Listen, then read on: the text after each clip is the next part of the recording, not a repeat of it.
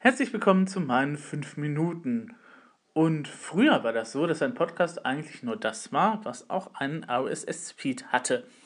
Weil mit diesem RSS-Feed man natürlich diesen Podcast automatisch auf sein Gerät heruntergeladen bekam. Heutzutage ist der Begriff ein bisschen erweitert worden und alles, was auch irgendwie nur so geringfügig unter Audio on Demand fällt, also Audio zum Abrufen, ähm, ist dann tatsächlich auch ein Podcast. Also ähm, kann man sich darüber auch streiten, ob diese Differenzierung heutzutage noch Sinn macht oder nicht. Ähm, auf jeden Fall ähm, darf ich jetzt vermelden, um jetzt mal zur, zum Punkt des Ganzen zu kommen, dass der Digital Publishing Report eben halt tatsächlich auch einen Podcast online gestellt hat. digital-publishing-report.de Ich mache das nochmal ruhig digital-publishing-report.de. Ne? DPR Podcast Nummer 1. Es geht um Neuromarketing, Buyer Personas, KNK. Und äh, das Ganze ist tatsächlich sehr nett und auch sehr gut anzuhören, finde ich. Ist auf Soundcloud veröffentlicht worden. Und man kann das halt tatsächlich dann auch auf seinem eigenen Rechner runterladen, was mir jetzt persönlich noch fehlen würde weil ich das hier auch nicht im anderen Browser angezeigt bekomme, wäre ein RSS-Feed oder eben halt so ein RSS-Link zum Abonnieren. Aber die gute Nachricht ist, wenn die das jetzt länger machen, also Steffen Meyer meinte, dass wenn das eben halt ein bisschen länger eben halt läuft, und Steffen Meyer ist ja damit ähm, verantwortlich, eben halt als Herausgeber unter anderem, dann ähm, wird das vermutlich auch irgendwie hier nochmal zu hören sein, also direkt auf Anchor. Was mich dann direkt freuen würde, weil ich dann eben halt auch mal ähm, tatsächlich jemanden hätte, der sich mit Digital und Publishing äh, beschäftigt und der hier auf der Plattform vertreten ist. Ich habe bisher irgendwie noch keine anderen Leute gefunden, die sich mit diesem Thema hier auseinandersetzen. Aber naja gut, ähm, wird wohl irgendwann nochmal die Tage eben halt kommen, dass irgendwelche Verlagsleute das Medium nochmal für sich entdecken. Hm. Offensichtlich war mein Artikel irgendwie nicht so anregend im, in der Februarausgabe vom DPR über Enker, aber das war auch noch über Enker 2.0, nicht über Enker 3.0. Also DPR-Podcast Nummer 1, Neuromarketing Bayer Personas KNK, digital-publishing-report.de. Damit habe ich meine Pflicht und Schuldigkeit wegen der Werbung hier jetzt erst erstmal getan. Ja, dann habe ich mich am Wochenende nochmal beschäftigt mit If This Then That.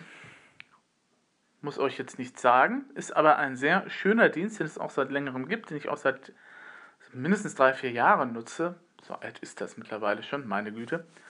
Und zwar ist die Internetadresse dafür ifttt, ifttt, if this then, if this, if this then that, also das if, if, ist dann das ifttt.com. Das ist ein Dienst, der ja Verbindungen anbietet. So würde ich das erstmal in der Regel beschreiben. Ähm, das ist ein Dienst, der die, diverse ähm, Angebote aus dem Internet zusammenbringt, die vielleicht nicht unbedingt ein Austauschformat haben. Wenn ich äh, bestimmte Tweets mit einem Hashtag versehe und diese bei Facebook erscheinen sollen, dann kann ich das mit if this then that machen. Ich kann mit if this then that auch so ähm, das regeln, dass wenn ich eben halt aus dem Haus gehe, ähm, die Außenlampen irgendwie angehen. Also es gibt mit diesen Philips-Gedöns, mit diesen intelligenten Lampen ja durchaus ein bisschen Thema Smart Home. Oder wenn ich sage, okay, ich lege jetzt ein Event in einem Kalender an, dass dieses Event dann mir auch äh, später nochmal als E-Mail eben halt zugeschickt wird oder wenn ich sage, okay, ich habe jetzt eine Rechnung, die bei mir reinkommt, dann, liebes E-Mail-Programm, ähm, markiere die mir und erinnere mich daran, dass ich die halt in den nächsten Tagen bezahlen muss. Sowas geht mit If This Then That, das geht nicht mit den eigentlichen Ausgangsprogrammen oder Ausgangsandiensten selber. Und ähm, jetzt habe ich dann nochmal ein bisschen gerade gezogen und habe dann nochmal ein bisschen ein paar Sachen ausprobiert. Ähm, Anlass war jetzt, dass ähm, If This Then That eben halt tatsächlich bei Retweets von einigen Accounts, die ich hier habe. Also das meiste mache ich ja manuell bei Twitter. Das ist ja auch der Charme, glaube ich, von Twitter, wenn man das so manuell macht. Aber ein paar Sachen äh, sind dann eben halt auch automatisch hier drin. Ähm, zum Beispiel, wenn ich ein neues Blogpost verfasse bei mir, taucht das automatisch bei Twitter auf, weil ich nicht immer daran denke, dann automatisch dann noch einen Tweet zu erstellen, nachdem ich dann fertig bin mit dem Schreiben. Ähm, dasselbe müsste ich auch nochmal einrichten für Facebook oder für meine Fanpage jedenfalls, die auch ein bisschen vernachlässigt worden ist, aber momentan ähm, ist halt mein persönliches Profil ein bisschen reger als die Fanpage. Ähm, und ähm, da war es jetzt so, dass eben halt bei einigen dieser Retweets eben halt nicht sichtbar war, dass es ein Retweet war, sondern es sah so aus, als hätte ich Inhalte einfach nur kopiert. Was ich natürlich nicht habe und selbst wenn man das dann tut, ähm, dann sollte man, eh, sieht das tatsächlich auch anders aus, als wenn If This Then That das dann in den eigenen Twitter-Feed eben halt reinschmeißt. If This Then That kann ich sowieso nur empfehlen, weil der relativ einfach einzurichten ist, der Dienst, beziehungsweise die ganzen Dienste. Also es gibt immer nur einen Ursprungsservice, den eben halt ähm, If This Then That in der Palette hat, wobei dann auch tatsächlich fast alles abgedeckt ist, das man heutzutage so braucht, also von Twitter, Instagram, Facebook und so weiter und so fort. Ähm, Tageszeitungen aus den USA sind dabei, irgendwelche Wettervorhersagegeschichten. Ähm, also ich lasse mir täglich einmal ähm, eine Wettervorhersage per E-Mail zukommen lassen über If This Then That. Fände ich ganz nützlich.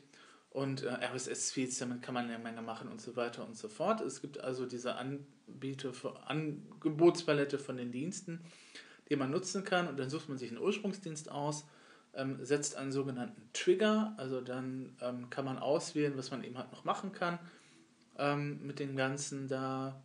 Zum Beispiel bei Twitter was mit Retweets oder ich kann sagen, bedanke dich bei jedem Follower, der mir folgt, nochmal mit einer Nachricht und so weiter und so fort. Also man kann nicht alles machen, was der Möglichkeiten wäre, aber so eine Palette ist halt vorgegeben, da klickt man auf das Feld drauf und dann sagt man, ähm, und dann halt, was man dann eben halt beim nächsten Dienst eben halt machen möchte oder wo das eben halt erscheinen soll.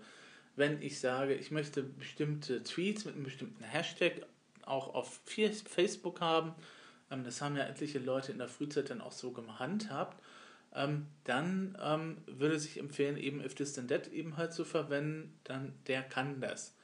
Oder wenn eben halt Sachen aus dem Blog auf die eigene Facebook-Fanpage halt sollen, also wenn eben ein neuer Beitrag geschrieben worden ist, dass dieser Beitrag dann eben halt auf die Facebook-Fanpage rein soll, ähm, dann kann man das auch machen. Oder eben halt, wenn gewisse Sachen ähm, auf Instagram gepostet werden und ich möchte, dass das auch auf Facebook und auf ähm, halt äh, Twitter eben halt veröffentlicht wird, dann kann ich das auch machen. Ich weiß nicht, wie viel Sinn das hätte, wenn ein Foto von Instagram dann eben halt automatisch da drauf kommt.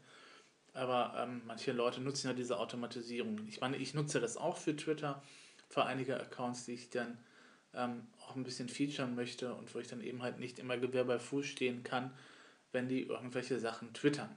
Das ist dann eben halt so. Ähm, wie gesagt, der Dienst ist ganz nett ifttt.com ähm, auch einfach einzurichten. Ähm, wirklich sehr übersichtlich und wirklich sehr nett und äh, einer der Dienste, die den Webbrokern das Leben auch ein bisschen einfacher machen. Also zumindest im privaten Bereich nutze ich den sehr gerne und ähm, besser als eben dieses äh, Yahoo Pipes, was es das noch geben sollte. Das war ja auch so ähnlich, aber es war ein bisschen komplizierter. Und dann habe ich die restliche Zeit des Wochenendes im Keller verbracht und habe Monster bekämpft. Also jetzt nicht in meinem eigenen Keller, sondern natürlich auf dem PC und auf dem Computer.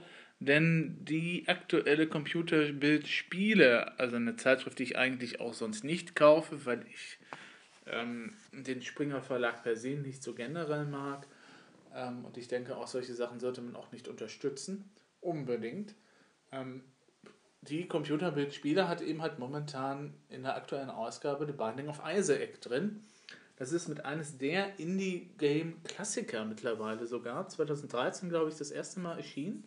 Ähm, wurde für verschiedene Systeme und für verschiedene ähm, Konsolen auch adaptiert. Gibt es für die PS4, für die Switch gibt es natürlich auch eine Adaption. Ich meine, was gibt es mittlerweile nicht für die Switch oder was ist nicht als Remake für die Switch in Planung? Das nervt mich ja dann auch schon wieder ein bisschen. Ich kaufe mir ja eigentlich eine Spielekonsole wegen der originalen Inhalte mehr oder weniger und nicht, weil ich dann auch Spiele spielen kann, die ich eigentlich schon vorher irgendwie gehabt habe auf einer anderen Plattform. Aber na gut, wenn Leute die Plattform von damals noch nicht gehabt haben, dann können sie das jetzt nochmal auf der Switch nachspielen. Irgendwann muss ich das sowieso nochmal updaten, weil das nächste Pokémon-Spiel wird nicht mehr für den 3DS programmiert sein, sondern eben halt für die Switch. Das ist aber auch nicht so, dass ich ein großer Mario- oder Zelda-Fan bin, also deswegen kann das mit der Switch auch noch ein bisschen bleiben. Ähm, genau, aber zurück zu Binding of Isaac. Die Geschichte lehnt sich ein bisschen an die Opferung von Isaak an. Ähm, ne, so mit, äh, du sollst jetzt deinen Erstgeborenen töten, für mich spricht Gott. Und äh, ja, kann man die Geschichte natürlich im Alten Testament nachlesen. Das lehnt sich ein bisschen dran an. Ähm, das Spiel ähm, verwendet dann tatsächlich auch äh, religiöse Symbole oder eben halt hat einen sehr kruden Humor manchmal auch, muss man sagen, muss man schon mögen. Ähm, und es ist halt ein Woke-Titel. Also es ist eines dieser Spiele, wo nach einem Durchgang, wo man eben halt gestorben ist mit dem Charakter, dann eben halt komplett nochmal das ganze Level neu per Zufall zusammengefügt wird. Also die Level sind jedes Mal neu und jedes Mal anders. Das erhöht natürlich den Wiederspielwert, weil man dann eben halt tatsächlich immer wieder neu ansteigen muss. Ähm, ist natürlich dann auf andere, in anderer Hinsicht ein bisschen blöd, weil man sich eben halt keine richtigen Routen merken kann. Ne? Und ähm, das ist aber natürlich auch dieser Reiz des Ganzen, dass es immer was Neues gibt. Erhöht den Wiederspielwert, habe ich ja auch schon gesagt. Und äh, ein Binding of Isaac ist auch eines der Spiele, das wirklich eine große Fangemeinde hat. Unzählige Wikis, unzählige Tumblr-Geschichten und unzählige Reddit-Einträge dazu gibt es. Und äh, ist natürlich auch nochmal so faszinierend, dann herauszufinden, was man da alles finden kann in diesem Spiel, so an, an Add-ons oder das, was man eben halt braucht. Ähm, was mich immer noch ein bisschen irritiert, ist, dass der Binding of Isaac die traditionelle WASD-Steuerung nutzt, ähm, um eben halt den Charakter zu bewegen. Ähm, daneben aber ähm, dann auch die Pfeiltasten benutzt, damit man eben halt Sachen abfeuern kann. Also im, im Fall von Isaac sind das Tränen, die dann eben halt gegen die Monster wirken. Ähm, und ich komme da immer noch ein bisschen in, miteinander ins Gehege, äh, weil ich gewohnt bin, dass bei anderen Formaten eben halt die Pfeiltasten dafür da sind, den Charakter zu bewegen und nicht, um irgendwelche Sachen auch nochmal abzuschießen. Ähm, na gut, ich spiele auch keine Ego-Shooter, wo das WASD eben halt im Vorderrang ist, aber selbst da hat man ja dann auch die Maus. Also man kann die Maus auch nutzen, aber ähm, das ist dann irgendwie nochmal ein bisschen un unpräziser bei The Binding of Isaac. Ähm, deswegen ist das dann mit den Pfeiltasten auch schon eigentlich besser. Nur wenn ich dann eine Pfeiltaste drücke, um nach unten zu gehen und das Monster mich gerade erwischt, weil ich eben halt vergessen habe, dass man bitte schön das S drücken sollte, um nach unten zu gehen, ist das natürlich nicht ganz so nett. Also ähm, Unabhängigkeit der Hände kann man mit solchen Spielen natürlich auch nochmal lernen oder üben. Also falls ihr irgendwann eure Klavierfähigkeiten verbessern wollt, rechte, linke Hand, ähm, unabhängig voneinander zu bewegen, ähm, kann ich euch nur zu, raten, solche Spiele zu spielen, weil es tut der Unabhängigkeit, Koordination tatsächlich wirklich einigermaßen gut. das jetzt nur noch mal so zu The Binding of Isaac. Und dann noch der Hinweis darauf, dass die Transkriptionsfunktion wieder bei Anchor vorhanden ist. Die gab es ja vorher schon bei Anchor 2.0 für Englisch und ich glaube eigentlich nur für Englisch. Wenn ihr also Beiträge einsprecht und die unter drei Minuten sind, solltet ihr in der Lage sein, diese auch als Video ausgeben zu können. Die werden dann transkribiert und die Worte laufen dann nacheinander so ab, wie man das von diesen altmodischen LED-Schriftbändern vielleicht kennt. Und ähm, kann natürlich durchaus nützlich sein, wenn man das auf Facebook teilt, weil nicht jeder auf Facebook dann eben halt Ton anhat, um eben halt Sachen zu hören. Ähm, ansonsten würde ich mir aber eher wünschen, dass die Echo-Funktion nochmal dann wieder da ist. So. Ich würde, werde mich dann nochmal in die K-Woche stürzen. Ähm, es kann sein, dass ich Gründonnerstag tatsächlich auch nochmal eingesetzt werde und deswegen muss ich dann auch nochmal ein bisschen gucken, was ich da als Vorspiel oder als Nachspiel mache, beziehungsweise was da überhaupt gesungen wird.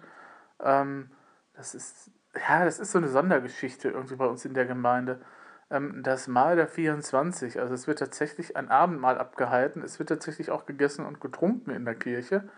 Das ist jetzt nicht so ganz unüblich, weil wir das nach, dem, nach der Chorprobe sowieso immer machen als Stammtisch. Aber das ist tatsächlich Bestandteil des Gottesdienstes.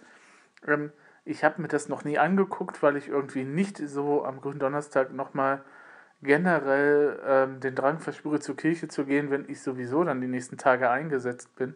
Also irgendwann ist ja auch mal gut. Ähm, aber kann auch sein, dass ich am Donnerstagabend dann eben halt nochmal was zu tun habe. Und wenn, dann werde ich nochmal gucken, was ich dann eben halt so zu tun gedenke oder so. Ähm, Vorspiel, Nachspiel, das ist ja immer so die Geschichte. Ähm, ja, ansonsten gehabt euch wohl.